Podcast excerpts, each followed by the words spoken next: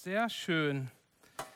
Kindersegnung. Es ist einfach großartig, wenn Gott Nachwuchs schenkt, wenn wir erleben können, wie ja, Menschen das Geschenk eines neuen Kindes, eines neues, neuen, neues, neuen Lebens bekommen. Das ist echt was Großartiges. Und äh, ich habe gestern noch mal ein bisschen so drüber nachgedacht, über die Kinder, Kindersegnung und wollte an diesem Moment auch einfach kurz nutzen. Ich glaube, es ist ein großartiges Geschenk, wenn es klappt. Wir können uns freuen, wir freuen uns, die Geburt ist gut verlaufen. Aber ich glaube, dass es hier bestimmt auch Geschichten in der Gemeinde gibt, wo das mit dem Kinderkriegen, so wie es gewünscht ist, vielleicht nicht geklappt hat oder die Umstände des Lebens so sich gegeben haben, dass es vielleicht nicht machbar ist, dass du Mutter oder Vater sein kannst. Hey, wir glauben an euch, wir denken an euch, okay? Und da, wo ihr steht, ihr seid auch gesehen. Und wenn was ist, kommt gerne auf uns zu. Wir sind gerne für euch da, wir wollen gerne für euch beten. Und vor allen Dingen da auch, wo Kinderwunsch noch aussteht und ihr das Gefühl habt, es klappt nicht und ihr vielleicht auch schon Fragen und Zweifel habt, woran es liegt. Hey, wir beten wirklich, dass Gottes Segen auf euch kommt und dass ihr ein Wunder seht und dass wir wirklich davon hören. Also in diesem Punkt, wir sind bei euch, wir sind für euch und wir sehen euch, okay? Amen. Amen.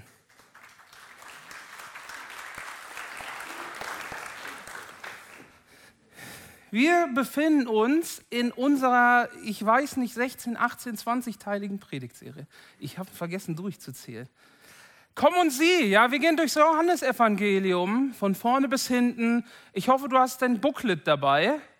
Du hast es irgendwie hinbekommen, so mittendrin mal reinzulesen, die äh, Bibelverse, äh, den Leseplan durchzulesen. Falls du dich fragst, wo du jetzt Notizen machen kannst für die Predigten, die sind ganz hinten. Ja? Also musst du noch ein bisschen auf Seite 56 oder 59 scrollen. Ich bin mir gerade unsicher. Dort findest du eine Möglichkeit, auch heute dir Notizen zu machen. Nimm dieses Booklet in Anspruch. Und falls du heute da bist und du hast noch keins, komm gerne hinten zu unserem Infopoint, hol dir so ein Booklet ab. Es ist für dich, es kostet nichts. Es ist dafür da, dass du im Glauben wächst. Und wir hoffen und freuen und wünschen uns, dass es dir wirklich zum Segen dient. Genau, die heutige Predigt habe ich äh, überschrieben mit dem Titel Ich sehe was, was nur du siehst. Okay? Ich sehe was, was nur du siehst. Falls du mir schon länger zuhörst, merkst du, dass ich manchmal Sprichwörter nehme und die so ein bisschen verdrehe.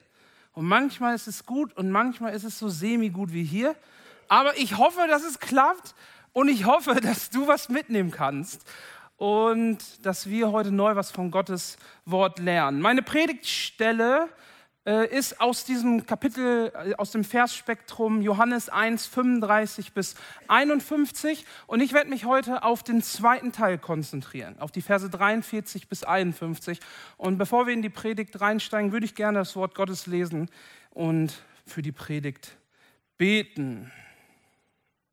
Johannes 1, Verse 43 bis 51. Als Jesus am nächsten Tag nach Galiläa aufbrechen wollte, begegnete ihm Philippus. Folge mir nach, sagte Jesus zu ihm. Philippus stammte aus Bethsaida, der Stadt, aus der auch Andreas und Petrus kamen. Philippus sah Nathanael und sagte zu ihm, wir haben den gefunden, über den Mose im Gesetz geschrieben hat und der auch bei den Propheten angekündigt ist. Es ist Jesus, der Sohn Josefs. Er kommt aus Nazareth. Aus Nazareth? entgegnete Nathanael. Was kann denn schon aus Nazareth Gutes kommen? Doch Philippus sagte nur, komm mit und überzeug dich selbst. Als Jesus Nathanael kommen sah, sagte er, seht, da kommt ein wahrer Israelit, ein durch und durch aufrichtiger Mann. Verwundert fragte Nathanael, Herr, woher kennst du mich? Und Jesus antwortete, schon bevor Philippus dich rief, habe ich dich gesehen. Ich sah dich, als du unter dem Feigenbaum warst. Da rief Nathanael, Rabbi, du bist der Sohn Gottes, du bist der König von Israel. Und Jesus entgegnete, weil ich dir gesagt habe, dass ich dich unter dem Feigenbaum sah, glaubst du. Aber du wirst noch viel Größeres erleben. Und er fuhr fort, ich versichere euch, Ihr werdet erleben, dass der Himmel offen steht und die Engel Gottes von dem Menschensohn hinauf und zu ihm heruntersteigen. Ich bete für die Predigt und dann steigen wir rein. Danke Gott, dass du gut bist und danke, dass wir dein Wort haben. Gott, ich bin so dankbar, dass die Bibel heute noch Wahrheit spricht und dass sie heute noch ein Maßstab für uns ist. Gott, und so bitten wir dich, dass du diese Predigt gebrauchst, dass dein Wille und dein Sein wirklich neu für uns verständlich wird. Gott, ich bitte dich so sehr, dass wir erkennen, dass du ja in diesem Wort lebst, lebendig bist und dass es heute noch was mit unserem Leben zu tun hat. Danke Gott für deine Gnade, für deine Güte und danke, dass du hier bist an diesem Morgen. Amen. Amen. Die Bibelstelle, ja, die ich euch mitgebracht habe, hat für, für mich persönlich so einen ganz klassischen Einstieg. Also wenn du Jesus so ein bisschen verfolgst und in den Evangelien schaust, wie er unterwegs ist, dann merkst du, dass der Einstieg in diese Bibelstelle so irgendwie typisch Jesus ist. Und ich habe so für, für meinen ersten Punkt heute zusammengeschrieben, Jesus redet nicht um den heißen Brei. Ja, Jesus redet nicht um den heißen Brei. Jesus ist unterwegs und er trifft auf Philippus und wir wissen jetzt nicht, was sie noch geredet haben könnten, worüber sie vielleicht diskutiert haben oder was auch immer. Das Einzige, was wir lesen, ist, ist, ist das klipp und klare, folge mir nach. Okay, kein Mensch, hier bin ich, entscheide dich doch, hey, wie siehst du mich? Keine Ahnung, was auch immer. Nein, Jesus redet nicht um den heißen Brei. Er sah Philippus und er sagte, folge mir nach. Und Philippus nimmt das ernst und geht mit ihm. Und irgendwie kriegen wir gar nicht so ganz zu fassen, woran es, woran es liegt. Also wir können sechs Verse vorher mal lesen. Da ist es ähnlich. Da trifft Jesus auf Andreas und Petrus, Simon Petrus, und lass mich kurz gucken, auf Andreas und Petrus.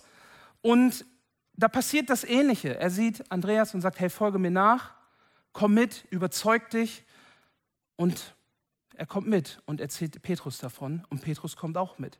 Und ja, es kann sein, weil das hier auch beschrieben wird, dass die aus der gleichen Örtlichkeit sind, dass Petrus vielleicht Zeugnis gehört hat von den beiden. Dass sie irgendwie im gleichen Ort aufeinander getroffen sind und Philippus, Entschuldigung, ich meinte Philippus, dass Philippus hört von Andreas und Petrus und er bekommt mit, ja, da ist irgendwas im Busch. Und deswegen fällt es so leicht in diesem Moment, dass Jesus sagt, folge mir nach und Philippus hat keine Fragen und sagt, hey, ich bin dabei.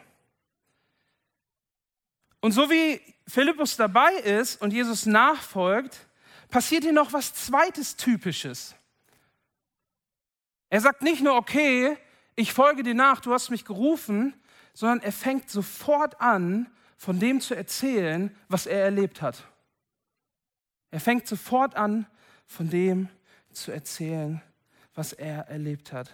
Philippus, also dieser neue Nachfolger, bezeugt dann Nathanael, was passiert ist. Und es ist so krass, die da, da Menschen von damals, die hatten einen ganz anderen Bezug zum Alten Testament, ganz anderen Zugang, Wissensstand. Das ist ja alltägliches Brot für sie gewesen. Und somit trifft Philippus auf Nathanael und ruft, hey, dieser Jesus, das ist der Typ, der das Gesetz von Mose erfüllt. Das ist der Prophet, auf den wir schon immer gewartet haben. Du musst das sehen. Komm mit. Komm mit. Guck dir das an. Und dabei will er ganz klar machen, um welchen Jesus es sich handelt. Nicht um irgendeinen Jesus aus der Provinz Judäa oder sonst was. Nein, Jesus, der Sohn Josefs aus Nazareth. Ich glaube, also ich weiß nicht, ich weiß nicht, wie es bei dir zu Hause ist. Ich glaube, es ist nicht so üblich zu sagen, hier Lars, der Sohn Wolfgangs aus Löhne.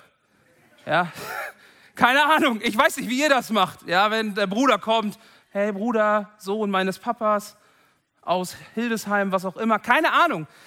Für uns untypisch, für die damalige Zeit extrem wichtig. Die Verknüpfung zwischen dem Kind und dem Vater, wo er seine Werte hat, wo er groß wird. Und auch die Verknüpfung daher, wo er herkommt, aus welchem Ort er kommt, spielt eine gewisse Rolle in der damaligen Kultur, weil man ja wissen will, von wem und in welchem Umfeld wurde die Person zum Mann, wurde sie großgezogen. Und an dieser Stelle merken wir irgendwie, hey, der Name Jesus bringt nicht nur Freude. Aber warum? Es ist ja komisch. Der Name Jesus bringt uns ja Freude, weil wir Jesus kennen. Aber wenn wir da mal in die nächsten beiden Verse reinsteigen, die jetzt am Beamer erscheinen sollten, dann merken wir, dass sie kommen. Da merken wir, dass der Name Jesus, der, die ganze Vorstellung Jesu, der Sohn Josefs von Nazareth, bei Nathanael ganz was anderes anspricht als Begeisterung und Neugier.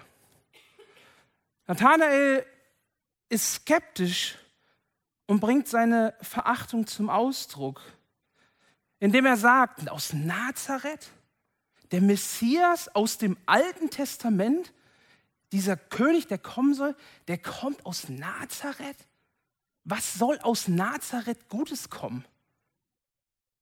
Und das ist keine untypische Antwort. Der Nathanael, der kommt nämlich gebürtig aus Kana. Kana liegt auch im, ich sag mal, im Staatsgebiet Galiläa, bisschen nördlich von Nazareth. Und Nazareth war ein absolut unangesehenes Fleckchen. Also wirklich verachtet. Ein belangloses, Dorf, nichts wert, kein Handel, unwichtig. Aus Nazareth kann nichts Gutes kommen. Unmöglich. Und diese Verfeindung, ja, diese Anfeindung spürt man direkt, wenn man liest, wie Nathanael darauf antwortet. Aus Nazareth das passt nicht für Nathanael. Das passt einfach nicht. Ich meine, im AT, der große Messias, der kommen wird, der Verheißene, der Prophet, der die Gesetze erfüllt, kommt aus Nazareth. Das ergibt keinen Sinn. Und für die Menschen damals war Nazareth einfach ganz komisch. Wenn du mir das nicht glaubst, schlag mal auf äh, in Apostelgeschichte 24, Vers 5 da werden die Jünger Jesu benannt als Nazarener Sekte. Also Nazareth war wirklich ein Fleck, da war echt nicht viel mit anzufangen. Und dieser Messias also kommt anscheinend aus diesem komischen Ort. Und ich habe mich so, irgendwie muss ich ganz ehrlich zugeben, ich habe mich schon ein Stück weit auch wiedergefunden.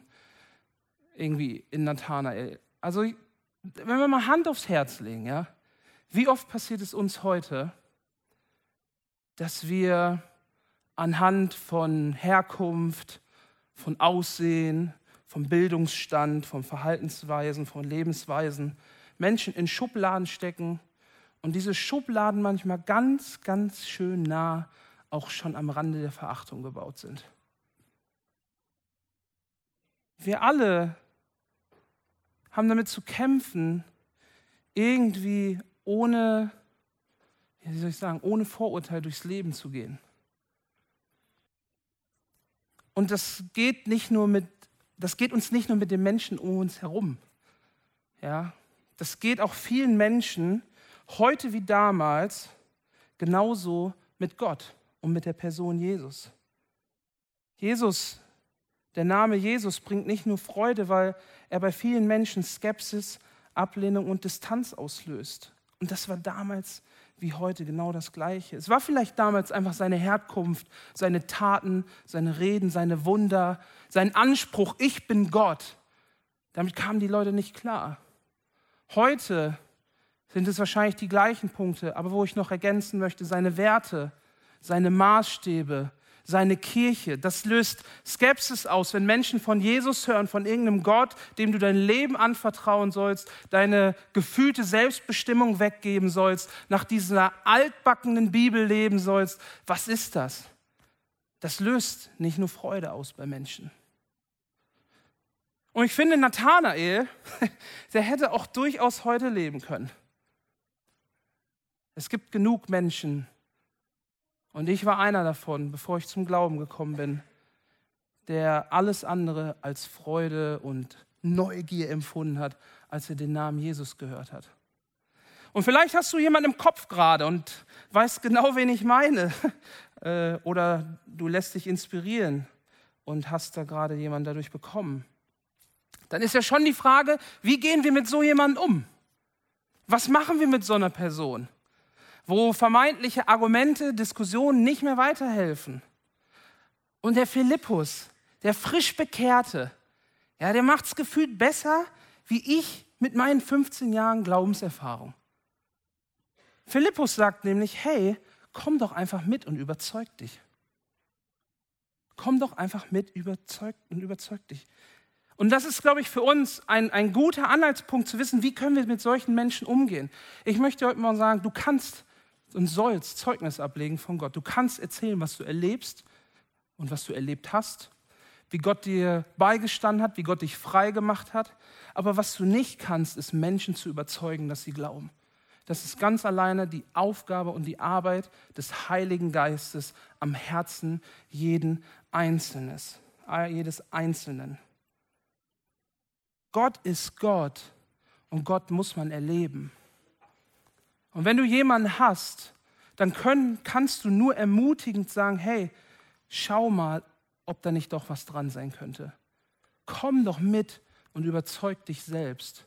Lass uns mal gucken, ob da vielleicht nicht doch Wahrheit dran ist. Und ich glaube, wenn wir das tun und Menschen sich aufmachen, dann wird Gottes Gegenwart kommen und die Menschen zu sich ziehen und sie auf dem Weg mit ihm setzen. Nathanael hat sich überzeugen lassen von Philippus. Bei all seiner Skepsis und Verachtung hat er gedacht, okay, ich guck mal. Ich schau mal, was dieser Nazarener, was das für ein Typ ist. Kann ich mir nicht vorstellen, ich gucke trotzdem mal. Ich gucke mal und lass mich überraschen, aber wahrscheinlich werde ich eh nicht überrascht, weil dort nichts dran ist. Und so laufen Philippus und Nathanael los und sie treffen auf Jesus und Jesus macht etwas, was wirklich tief geht. Jesus begegnet dem Nathanael so, als ob er ihn schon immer kennen würde. Er sieht ihn kommen und sagt dann zu ihm, du bist ein wahrer Israelit, ein aufrichtiger Mann. Also ich weiß nicht, wie es dir geht. Aber wenn ich in der Stadt wäre und jemand Fremdes kommt auf mich zu und würde sagen, hey, du bist doch der Lars, du bist ein richtig lustiges Kerlchen. Und ich hätte keine Ahnung, wer diese Person ist. Ich wäre schon ein bisschen verwundert und würde mich fragen, was passiert hier gerade? Und Nathanael macht dasselbe. Er sagt, hä, woher weißt du das? Woher weißt du, wer ich bin? Wir haben uns noch nie gesehen. Woher kannst du wissen, wie ich ticke und was mich ausmacht? Ich, ich sage euch, ich, diese Begegnung, diese Begegnung in der Stadt oder sonst wo, wo Menschen auf einen zukommen und einen so selbstverständlich ansprechen, als ob man schon seit Jahren beste Freunde ist und du hast keinen blassen Schimmer, woher man sich kennen könnte, sind so verwirrend.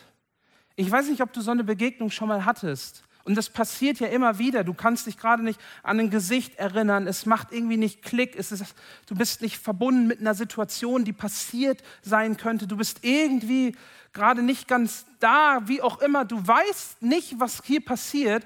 Und die Person redet und redet und du fragst dich, woher kennst du mich? Was machst du hier? Was willst du von mir? Und es entsteht so ein Raum der Verwirrung, wo die eine Person ganz klar ist und du dich nicht mehr traust, forsch nachzufragen, weil du ja auch niemand irgendwie verletzen möchtest. Kann ja sein, dass das irgendjemand ist, den du seit zehn Jahren kennen müsstest. Ja. Ich kann mir das so gut vorstellen, wie Nathanael dort stand und sich gedacht hat, was ist hier eigentlich los? Trotzdem fragt er, woher kennst du mich? Und ich finde diese Frage irgendwie höchst spannend, weil ich glaube, da steckt irgendwie was dahinter.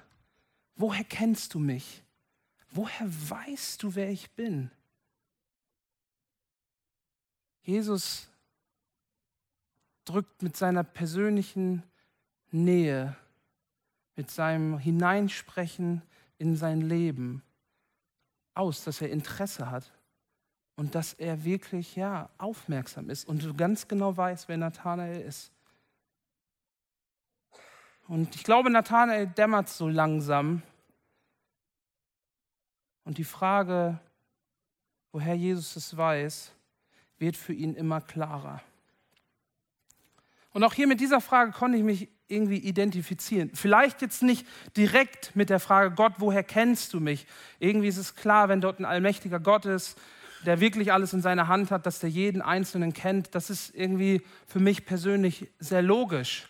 Aber so ähnliche Fragen habe ich auch schon gehabt in meinem Leben. Ja, warum sollte ich es wert sein, dass ein allmächtiger Gott mich kennt? Ja, dass ein allmächtiger Gott mich sieht, dass er mich wahrnimmt. Warum sollte sich Gott für mich interessieren? Oder vielleicht auch mal umgekehrt. Du bist irgendwie in einer Situation, du kommst nicht mehr weiter und du stellst dir schon die Frage, hey Gott, hast du mich vergessen? Gott, siehst du mich wirklich? Gott, weißt du, wo ich stehe? Gott, du kennst, kennst du mich wirklich? Irgendwie weißt du doch nicht, was ich gerade brauche. Diese Fragen hatte bestimmt jeder schon mal von uns. Diese Fragen sind auch absolut in Ordnung und diese Fragen darfst du Gott bringen. Und wenn du Gott diese Fragen bringst, dann darfst du dir immer wieder klar sein, dass Jesus alle Menschen und das Menschsein auf dieser Erde kennt.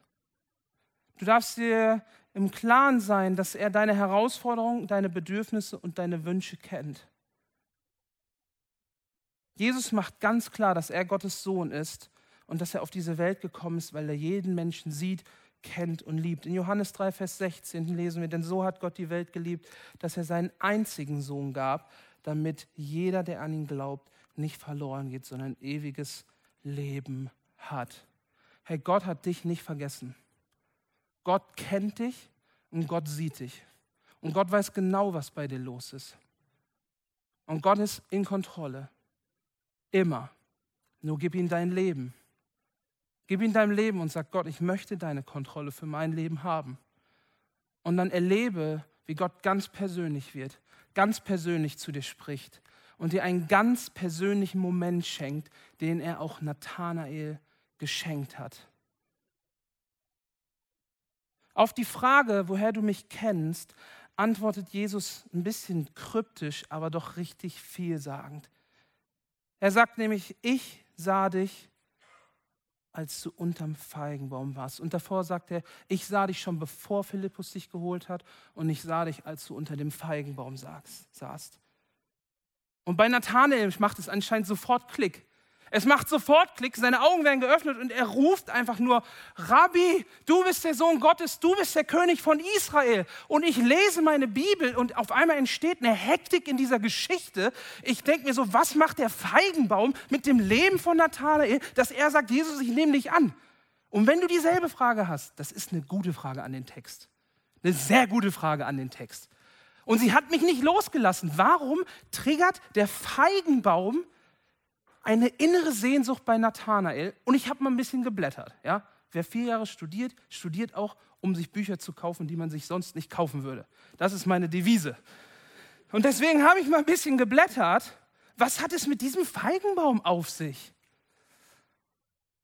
Und dieser Platz unter dem Feigenbaum, der muss ein besonderer Ort für Nathanael gewesen sein. Und das ergibt auch schon Sinn, denn damals, in der damaligen Zeit, war der Feigenbaum ein Zeichen von Wohlstand.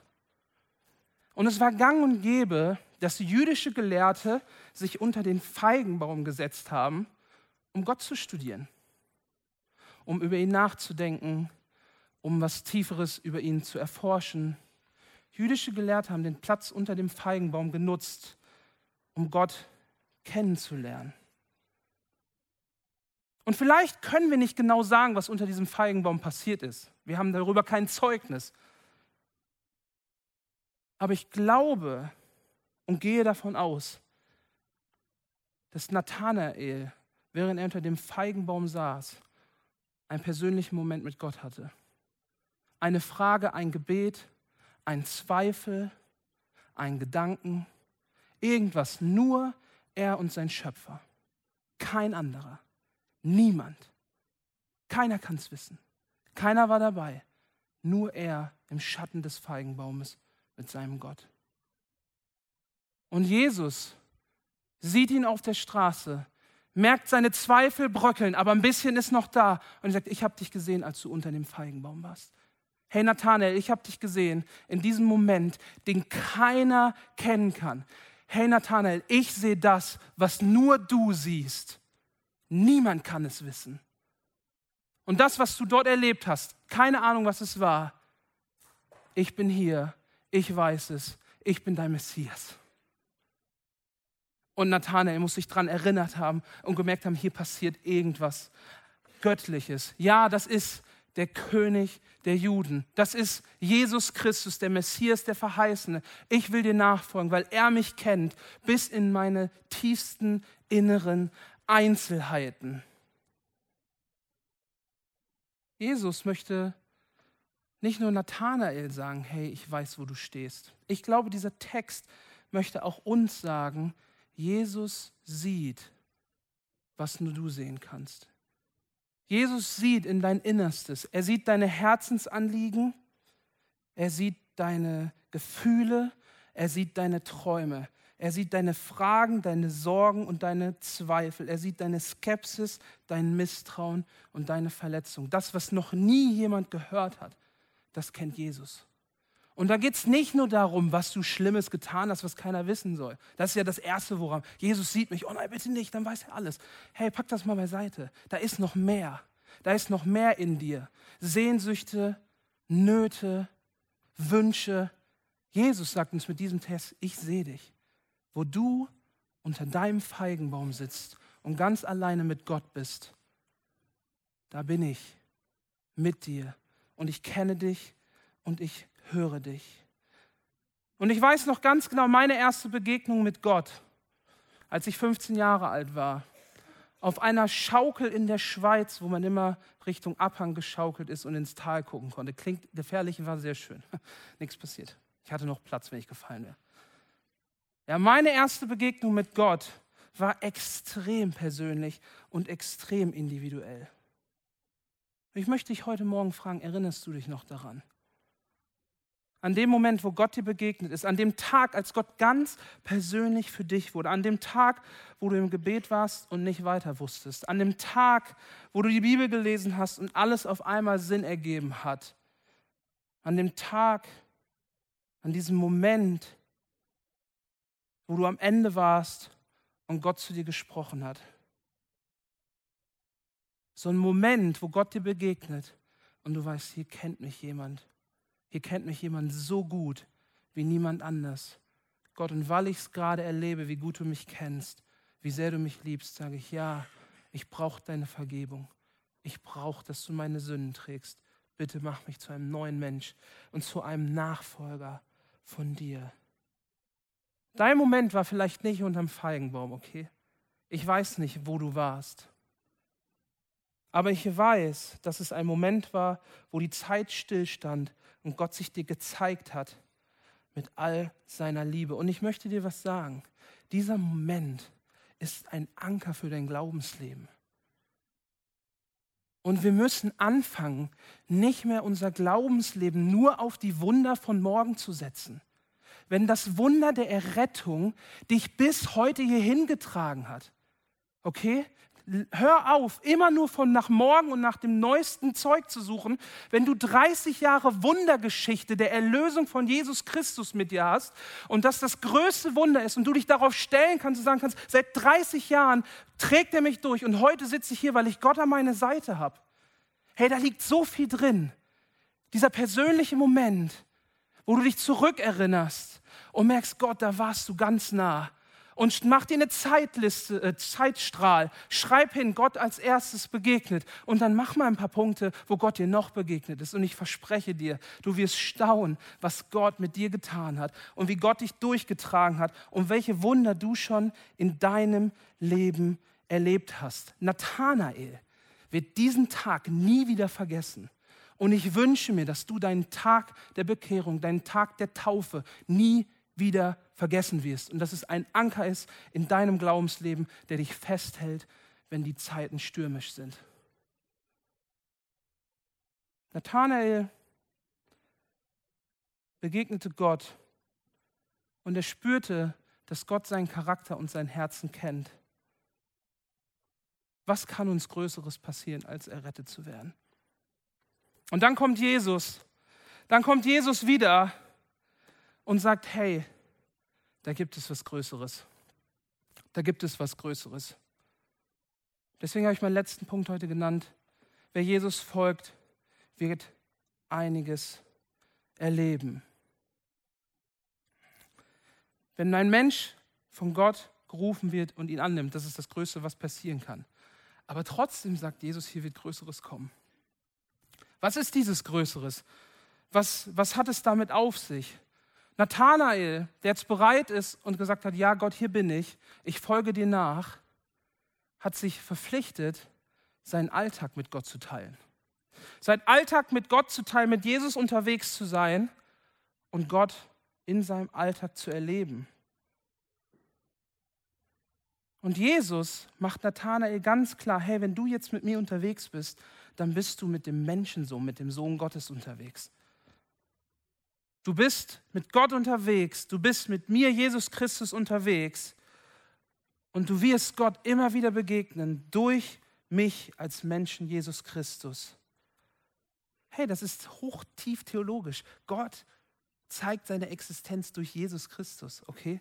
Gott offenbart seine Existenz durch Jesus. Und Jesus macht das hier klar in diesem Punkt, mit der Leiter und den Engeln und diesem Fragezeichen, was dort an der Wand steht, was du hoffentlich auch mit mir hast, weil dann hast du eine zweite gute Frage an den Text. Und auch hier habe ich ein bisschen versucht zu blättern, um uns auf die Spur zu bringen. Und ich bin darauf gestoßen, dass Jesus seine Göttlichkeit klar macht, indem er die Geschichte aus 1. Mose 28, Vers 12 aufgreift. Ganz, ganz kurz erzählt, dort geht es darum, dass Jakob unterwegs ist und sich an einem bestimmten Ort schlafen legt. Ja, und im Schlaf fängt er an zu träumen und er träumt davon, dass eine Leiter da ist, die vom Himmel kommt, auf der Engel hoch und runter gehen. Und oberhalb der Leiter ist Gott und Gott begegnet Jakob im Schlaf und spricht ihnen Verheißung für seine Zukunft zu.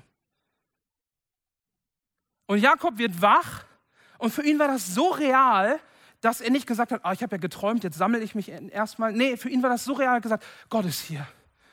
Gott ist hier, hier ist was Krasses passiert. Gott ist hier, ich muss erstmal klarkommen. Oh, ich merke, ich habe Ehrfurcht.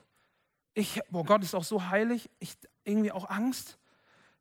Gott ist hier, es geht nicht weg. Und was Jakob macht, er nennt diesen Ort Bethel. Bethel. Und Bethel bedeutet Haus Gottes. Ja, Jakob drückt aus, hier an diesem Ort, wo die Leiter im Himmel war, wo die Gegenwart Gottes durch die Engel hoch und runter ging, wo Gott oben stand und ihm Verheißung zusprach, da ist Gottes Gegenwart. Und deswegen ist hier das Haus Gottes, weil das Denken von damals war, Gottes Gegenwart ist an einem bestimmten Ort. Und da müssen wir immer hinkommen oder da dürfen wir nicht hinkommen, je nachdem, wie du gepolt warst. Aber hier ist irgendwie Gott. Und Jesus greift jetzt diese Stelle also auf und sagt, hey, der Menschensohn, da ist eine Leiter, ja, quasi vom Menschensohn und wo Engel auf und absteigen auf den Menschensohn und zurück. Und Jesus macht Nathanael klar, die Gegenwart Gottes ist nicht mehr an irgendeinem Ort, an einem Tempel oder sonst was. Die Gegenwart Gottes ist dort, wo der Sohn Gottes ist.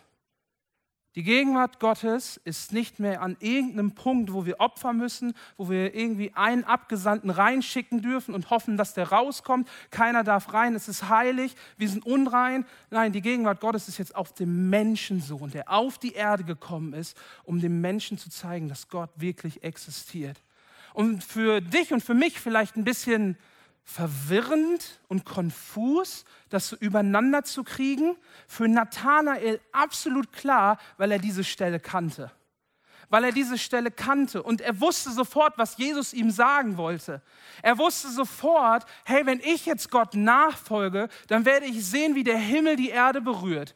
Und die größeren Dinge, die ich hier sehen werde, sind Gottes Existenz auf dieser Erde und seine Wunder und seine Empathie und sein Trost und ultimativ sein Tod am Kreuz und die Auferstehung vom Tod. Für Nathanael war klar, das wird ein Abenteuerritt. Für Nathanael war klar, hey, ich bin jetzt auf Reise mit Jesus. Und wenn ich auf der Reise mit Jesus bin, dann ist Gott an meiner Seite. Ein starkes Bild, was Jesus hier benutzt. Nicht um uns zu verwirren, sondern um den Nathanael in seiner Kultur, in seinem Denken, in seiner Art zu verstehen, zu begegnen. Die Lobpreisband darf gerne nach vorne kommen.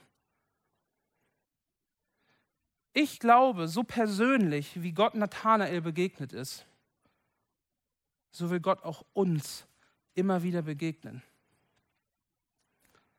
Gottes Herzensanliegen ist es, mit dir und mit mir unterwegs zu sein. Er möchte mit dir unterwegs sein. Und Gott streckt jeden Tag neu seine Hand aus. Und jeden Tag neu sagt er, hey, ich kenne dich. Hey, ich sehe das, was nur du siehst. Ich sehe dein Inneres. Ich kenne deine Gedanken und deine Gefühle. Ich bin mit deinen Ängsten und ich bin deine Freude. Ich habe dich beim Namen gerufen und ich bin alle Zeit bei dir. Aber die große Frage heute Morgen ist, bist du bereit, dich neu darauf einzulassen? Bist du bereit, dich neu darauf einzulassen, dich von Jesus kennen zu lassen, durchleuchten zu lassen? Neu zu sagen, du bist mein Gott, ich folge dir nach. Ich lege dir meinen Alltag hin. Ich will deine Existenz, deine Gegenwart in meinem Leben sehen. Hey, bist du bereit, dich neu ganz hinzugeben? Ich glaube, deine und meine Seele, ja, dein und mein Geist sucht nach Jesus, weil er ist derjenige, der uns geschaffen hat. Und er hat eine Sehnsucht in unser Leben gelegt, wo es für den einen zehn Jahre braucht, bis er sie erkennt, für den anderen 20, 30, 40 und für manche Vielleicht, ja, erkennen sie es nie. Aber trotzdem ist da diese Sehnsucht und deswegen ergibt es Sinn, bei Leuten, die skeptisch sind, zu sagen, hey, komm doch mit und überzeug dich selbst. Hey, wir können die besten Flipcharts aufmalen. Wenn jemand Gott nicht erlebt, ganz nah unterm Feigenbaum, persönlich in seinem Leben, dann bringt dir das alles gar nichts. Dein Wissen, dein Hunger nach Gottes Erkenntnis muss gefüttert sein von einer Gottesbegegnung. Und dann wird dieses Wissen auch zu einem großartigen Fundament, was dich nicht mehr wackeln lässt. Versteht mich nicht falsch. Der Glaube ist nicht nur Gefühle. Aber doch merken auch viele Professoren und Doktoren, die Zeugnis ablegen, dass sie Jesus Christus angenommen haben, dass sie erst an den Punkt kommen mussten, wo sie spürten, jetzt muss ich es erleben und jetzt kann ich es nicht mehr wissen. Im Alpha-Kurs gibt es dazu ein schönes Zeugnis, herzliche Einladung, dabei zu sein. Vielleicht fällt es dir aber auch einfach schwer, ja, dieser Aufruf, diese Frage. Und du sitzt hier und du denkst dir, pff, Lars, wenn du wüsstest, was ich alles erlebt habe. Die Frage, ob ich mich darauf einlassen kann, die ist so weit weg für mich. Ja, vielleicht hast du ganz andere Fragen. Vielleicht hast du die Frage, gibt es überhaupt einen Gott? Sieht und hört dieser mich? Weiß er, wer ich bin? Bin ich ihm egal oder nicht? Hasst mich Gott? Darf ich zu Gott kommen? Keine Ahnung, ob du mit solchen Fragen unterwegs bist. Dann möchte ich dir sagen, Herr, diese Geschichte heute Morgen zeigt uns, dass Gott ganz genau weiß, was du durchmachst. Hey, begib dich auf die Reise und lass dich neu von Gott überzeugen. Begib dich auf die Reise und erlebe, dass du zu Gott kommen darfst, so wie du bist. Da ist nichts, nichts, nichts, was dich hindert, zu Gott zu kommen, außer dein eigenes Ja, hier bin ich. Und dann wird Gott in dein Leben hineinbrechen. Und er wird dir sagen, hey, du bist ein aufrichtiger Mann, eine aufrichtige Frau. Ich habe dich gesehen in deinem Kämmerlein, auf deinen Knien, vor deinem Bett. Ich bin da und ich kenne dich. Und du wirst spüren, dass Gott wirklich nah ist. Und wenn du heute Morgen hier bist und Gott noch gar nicht kennst, dann möchte ich dich einladen, sei wie Nathanael. Spring über deinen Schatten. Ja? Nimm deine Schublade mit und geh. Geh einen Schritt zu. Kauf dir eine Bibel. Lies doch mal rein. Du darfst deine Schublade gerne dabei haben. Das ist für Gott gar kein Problem. Komm zum Gebetspunkt, lass für dich beten. Ist da wirklich was dran? Kann ich Gott wirklich spüren? Wenn du Fragen hast, komm auf uns als Gemeinde zu. Wir wollen dir gerne helfen, Gott besser kennenzulernen. Egal, was für dich der richtige Weg ist. Geh mit deiner Schublade. Geh und schau ob da was dran ist. Hey, und wenn was dran ist, dann wird Gott dir begegnen und Gott sich dir offenbaren. Und du wirst spüren, dass da etwas ist, was dein Leben schon immer gebraucht hat. Ich möchte gerne zum Abschluss beten. Danke Gott, dass du uns siehst und dass du alles in deiner Hand hast. Gott, wir danken dir so sehr, dass du König bist dass du allwissend bist, Gott, und dass du uns kennst. Gott, und so oft macht uns das Angst zu wissen, Gott, du kennst alles von uns, aber du bist nicht gekommen, um zu verdammen, sondern um zu versöhnen.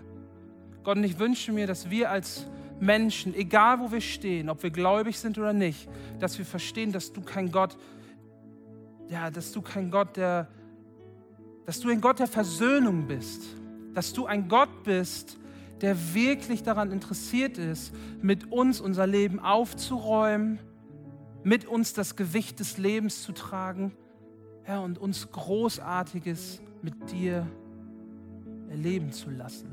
Gott, wir danken dir einfach, dass du heute Morgen hier bist. Gott, wir danken dir, dass du siehst, was nur wir selber sehen können. Gott, wir danken dir, dass du unsere Momente kennst, wo wir ganz alleine sind, ganz persönlich und dass du uns in diesen begegnest. Gott, hier ist unser Leben. Gott, du bist genug.